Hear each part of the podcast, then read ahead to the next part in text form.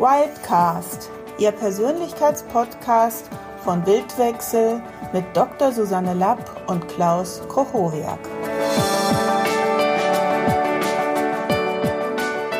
Herzlich willkommen zu unserem neuen Podcast mit dem Titel Kalibrieren. In diesem Podcast wollen wir uns mit dem Lesen von nonverbalem Ausdrucksverhalten beschäftigen. Mit nonverbalem Ausdrucksverhalten meinen wir den Gesichtsausdruck, die Körperhaltung, Gesten und den Klang der Sprache. Im Grunde genommen tun wir das alle jeden Tag, allerdings nicht immer besonders professionell. Wenn jemand lacht oder über das ganze Gesicht strahlt, ist es keine große Kunst, daraus abzuleiten, dass die Person gut drauf ist. Oder wenn wir jemand gut kennen, genügt oft ein einziges Wort und wir können am Klang der Stimme erkennen, wie es der Person gerade geht. Dies können wir aber nur, weil wir die Person gut kennen und aus anderen Situationen wissen, wenn die Person schlechte Laune hat, dann klingt ihre Stimme typischerweise so und so. Und genau das nennen wir im NLP kalibrieren.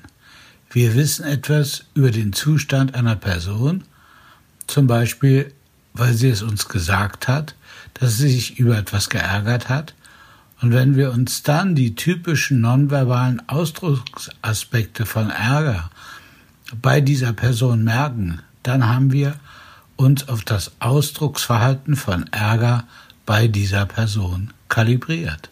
Gleichzeitig wissen wir, dass bei einer anderen Person sich Ärger etwas anders äußert. Dieses Kalibrieren fokussiert auf die idiosynkratischen, das heißt nur für diese Person gültigen Aspekte. Aber es gibt auch so etwas wie universelle Ausdrücke für Ärger, Freude, Ekel und so weiter. Diese universellen Gesichtsausdrücke lesen wir alle instinktiv relativ sicher. Allerdings sind sie oft nur sehr kurz zu sehen, besonders wenn die Person genau diese Emotion gerade nicht ausdrücken möchte.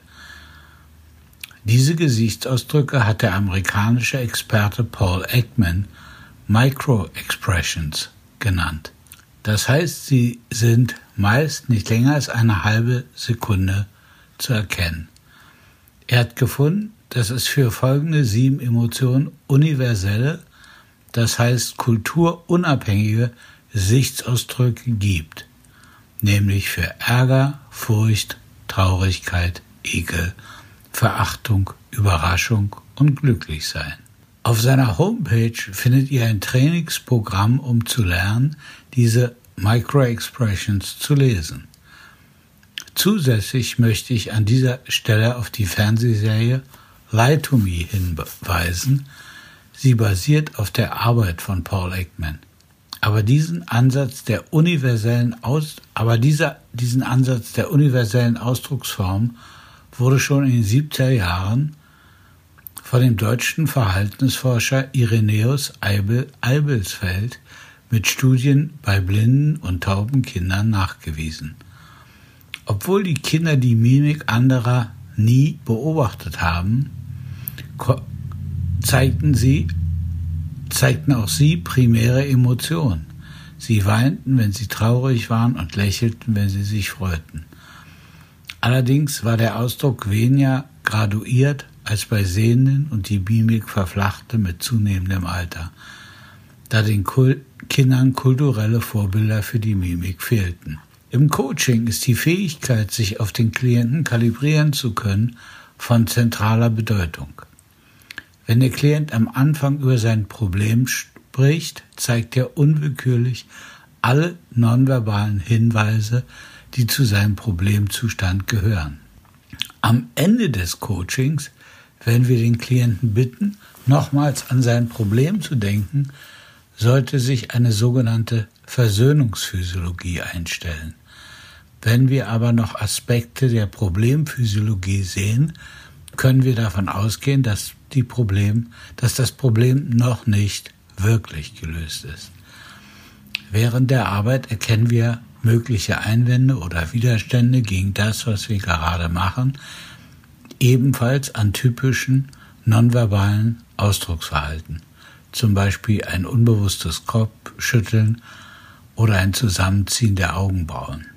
Richard Bendler hat immer wieder darauf hingewiesen, dass die Antwort des Körpers immer schneller und präziser ist als die verbale Antwort. Daher ist es für uns als Coach, aber auch in jeder alltäglichen Kommunikation ratsam, uns auf die nonverbalen Reaktionen unseres Gegenübers zu kalibrieren, um ein möglichst genaues Bild von den bewussten und unbewussten Haltungen unseres Gesprächspartners zu bekommen. Wer mehr über Kalibrieren wissen möchte, der wird gleich am Anfang der NLP Practitioner Ausbildung Gelegenheit dazu bekommen. Viel Spaß wünscht euch dabei euer Klaus Koch-Hochwerk.